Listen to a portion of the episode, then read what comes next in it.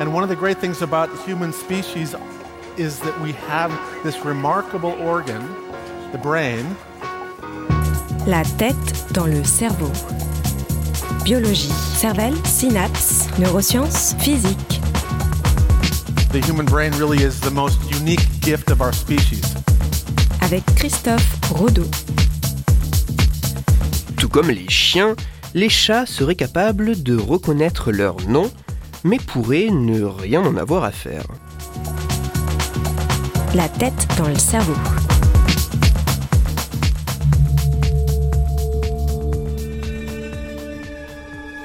Ambiance mystérieuse, voix grave et ton sérieux.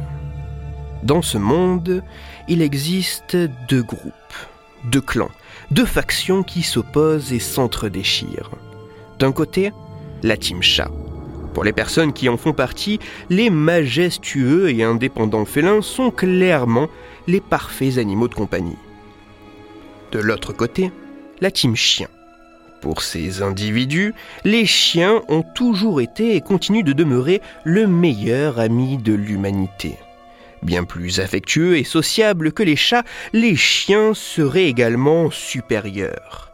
Notamment car, contrairement aux chats, les chiens, eux, seraient capables de reconnaître leur nom et d'y répondre. Mais est-ce que tout ceci est réel? Est-ce que tout ceci est scientifiquement démontré? Les chats sont-ils réellement incapables de reconnaître leur nom?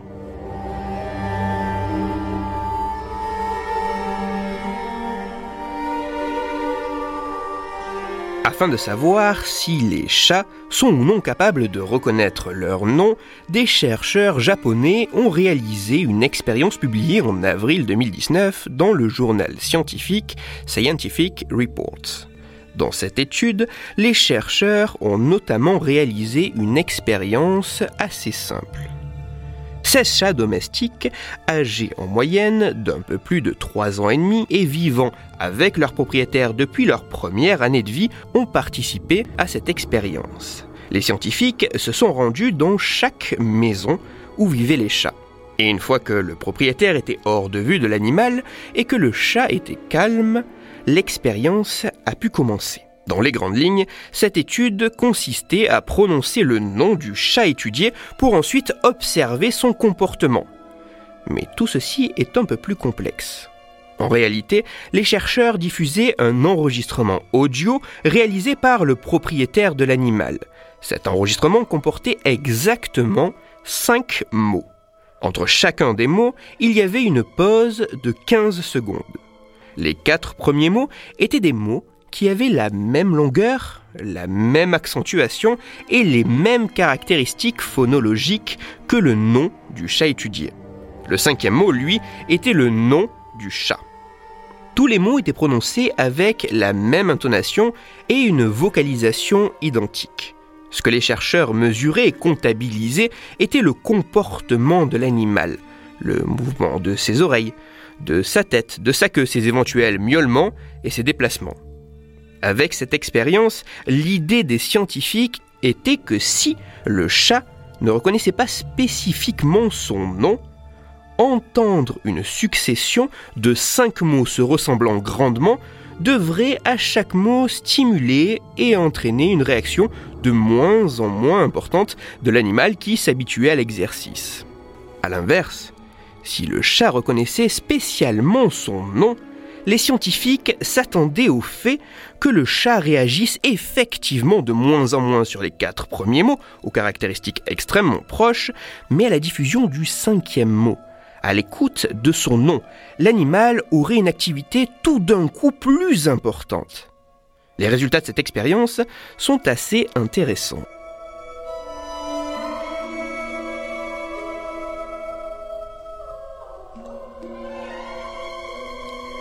Les résultats montrent qu'à la suite de la diffusion des quatre premiers mots, les chats semblent effectivement de moins en moins réagir. Par contre, à la diffusion du cinquième mot, à l'écoute de son nom, alors que le chat n'avait que peu de réponses à la suite du quatrième mot, l'animal subitement a un sursaut d'activité. Lorsque je parle de sursaut d'activité, ce n'est pas non plus quelque chose d'exceptionnel avec un animal accourant tout à coup vers le chercheur. Non, clairement pas.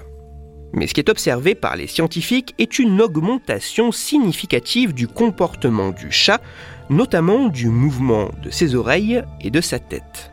Et ceci semble se retrouver que les mots diffusés aient été enregistrés par les propriétaires respectifs des animaux ou par des personnes complètement inconnues des chats. Ces résultats semblent montrer que parmi des mots extrêmement semblables, les chats pourraient être capables de reconnaître spécifiquement leur nom. Contrairement au chien qui répond de manière assez spontanée et exacerbée à son nom, le chat, lui, ne répond pas ainsi. Pas parce qu'il n'est pas capable de reconnaître son nom, mais peut-être parce qu'il n'accorde pas une très grande importance à la réponse à donner. En conclusion, la team chat et la team chien continueront sûrement de s'entre-déchirer pour porter au nu leur animal favori. Mais contrairement à ce que certains peuvent penser, le chat serait bel et bien capable de reconnaître son nom. Mais s'il n'y répond pas tellement, c'est qu'il pourrait ne rien en avoir à faire. Tout d'abord, permettez-moi de préciser que l'expérience que j'ai décrite est l'une de celles réalisées dans cette étude et qui ont permis aux scientifiques d'en tirer les conclusions que j'ai partagées avec vous. Il est également bon de rappeler que les résultats obtenus devront encore être retrouvés par d'autres chercheurs dans d'autres laboratoires afin de s'assurer que ces conclusions sont effectivement fiables. Enfin, si j'ai choisi de parler de cette étude, c'est notamment pour illustrer le fait qu'étudier le comportement animal est une tâche extrêmement complexe. Car même si à première vue, on pourrait conclure que le chat ne reconnaît pas son nom parce qu'il n'y répond pas autant que ce que peut le faire le chien, l'étude plus précise d'aujourd'hui nous montre que malgré les apparences, les chats en seraient bien capables. Cette simple observation semble pouvoir se généraliser à l'ensemble de l'étude du règne animal. Je m'explique. Si une espèce bien précise n'est pas en mesure de répondre à une tâche, de répondre à une expérience, ce n'est pas obligatoirement parce qu'elle n'en est pas capable, mais cela peut également être parce qu'elle n'y trouve aucune forme d'intérêt.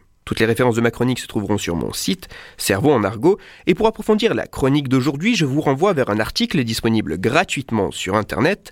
Cet article a pour titre Votre chat reconnaît son nom, il ne veut juste pas vous écouter. Il est écrit par Anne-Sophie Tassard et il est à lire sur le site scienceetavenir.fr. Et si vous êtes plutôt de la team chien, je vous renvoie également vers un ouvrage dont un chapitre entier revient avec beaucoup d'humour sur la place du chien dans les premières heures de l'humanité.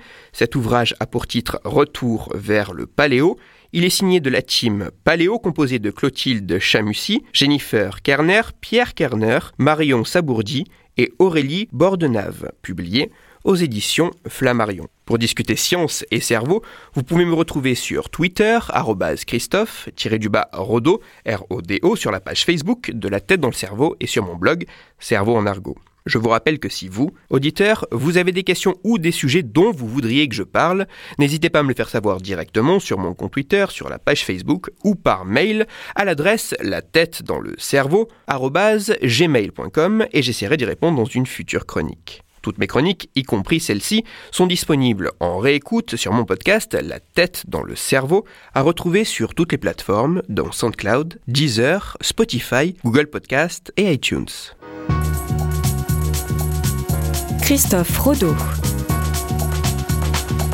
La tête dans le cerveau.